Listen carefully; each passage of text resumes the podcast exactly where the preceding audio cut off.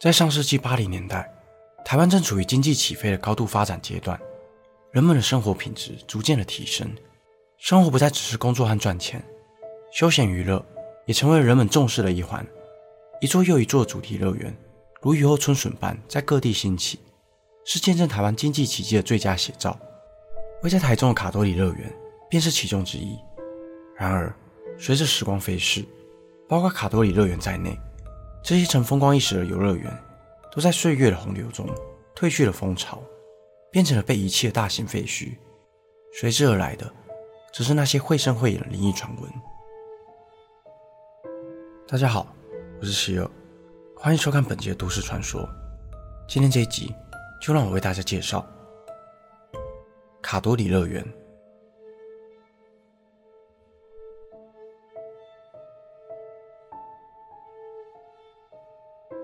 卡多伊乐园位在台中的大坑，于1983年由张启仲创立，其创办人大有来头。张启仲曾是台中政界的大人物，曾任台中市议会议长，也曾以四十九岁的年纪当选台中市市长，同时还是台中客运、第七商业银行以及启仁医院的创办人。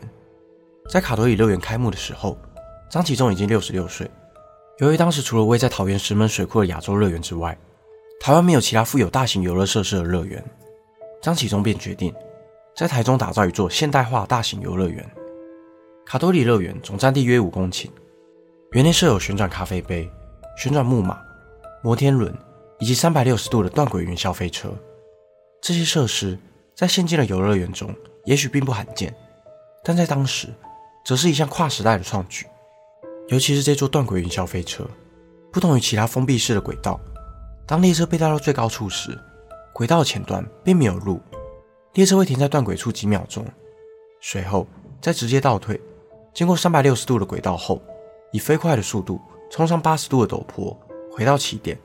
在一九八零年代，全亚洲只有日本的富士山乐海后乐园才有这样的设计，也正因如此。曾有很长的一段时间，每逢假日，通往卡多里乐园的山路上，总是被前来造访的游客们挤得水泄不通，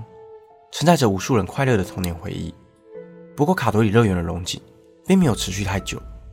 在一九九四年便宣布关闭。有传闻说，游乐园的关闭和一次意外事件有关。相传，在九零年代初期，那座令人骄傲的云霄飞车发生故障，当列车到达断轨处时，并没有停下来，而是直接脱离轨道，使得整台列车从高空中坠下，让当时在列车上六十多名游客当场身亡。在意外发生之后，人潮开始散去，导致卡多里乐园营运状况不佳，不得不宣布倒闭。不过九零年代距今也不到三十年，且一次六十多人罹难的意外属于重大的公安事故，为何在网上却始终找不到当时的有关报道？因为事实上。这只不过是个空穴来风的谣言。在当地居住多年的居民曾表示，别说断轨事故，卡多里乐园从来没有发生过任何意外，且云霄飞车的最大承载量仅能容纳三十人，并不可能发生六十多人罹难的意外事故。其倒闭的真正原因，只是因为后来在台中又有两家大型游乐园相继开幕，分别为东山乐园以及亚哥乐园。同业的竞争分散了人潮，导致当时的许多游乐园最终。都走向了倒闭的命运。虽然传闻早已被破解，但停止营运的卡多里乐园里杂草丛生，游乐设施也在缺乏维护的情况下锈迹斑斑，弥漫着一股阴森诡异的氛围，让卡多里乐园从原本孩子们欢乐的游乐场所，变成了一座灵异爱好者们的探险圣地。加上在1998年，有民众在卡多里乐园附近的大坑风景区健行时，在风洞石附近用 V8 拍到了神秘的红衣小女孩。不久后，当天同行的家人就因病去世，一时之间，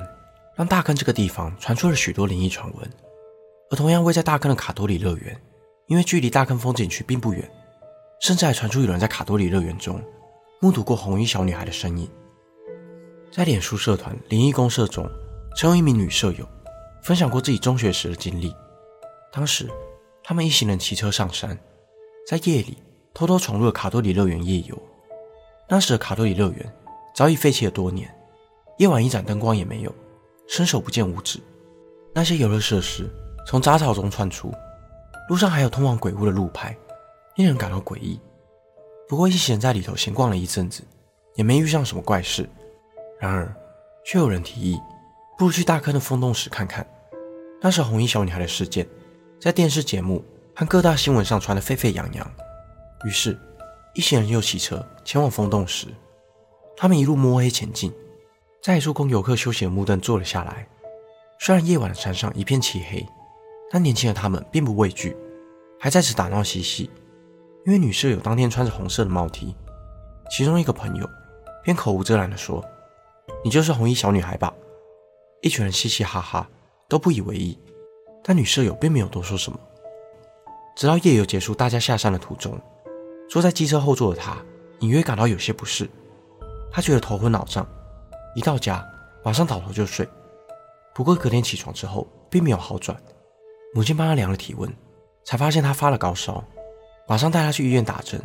但依旧高烧不退，甚至还开始呕吐。与此同时，那名乱说话的朋友的母亲也打了电话过来，询问女舍友的状况。母亲对这突如其来的关心感到疑惑。原来，那位朋友当天回家之后，整个人就像是中邪了一般，眼珠子一直呈现半掉的状态，还时不时发出诡异的笑声。后来是透过其他友人转述，母亲才得知他们跑到卡洛里乐园和风洞石夜游，便带着他们到庙里找师傅帮忙。原来他们在山上遇到了一些不干净的东西，还被一路跟下了山，因此才会一直高烧不退。而跟着另一名朋友的，则是十分强大的灵体，师傅花了很大的功夫才将他请走。随后两人也恢复了正常，但他们对此都毫无印象，是透过旁人转述得知。自己差点就闯下了大祸，而他们也算是非常幸运的，因为有其他网友表示，自己也曾在年轻时和朋友到卡多里乐园探险，虽然当下并没有遇到什么，但回家后却衰事连连，其中也还出了一场离奇的死亡车祸。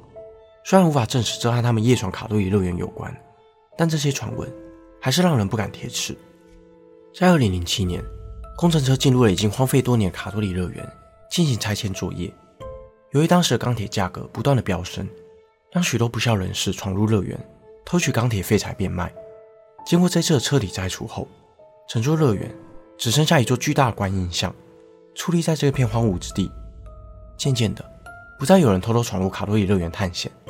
让附近的居民回归了宁静。而那个时代的龙井，也随着卡洛里乐园的拆除，成为了上一代人的回忆。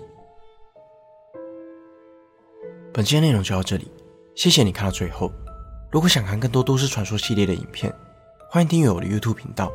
如果想用听的，也可以到各大 Podcast 平台上关注我。我是希尔，我们下次见。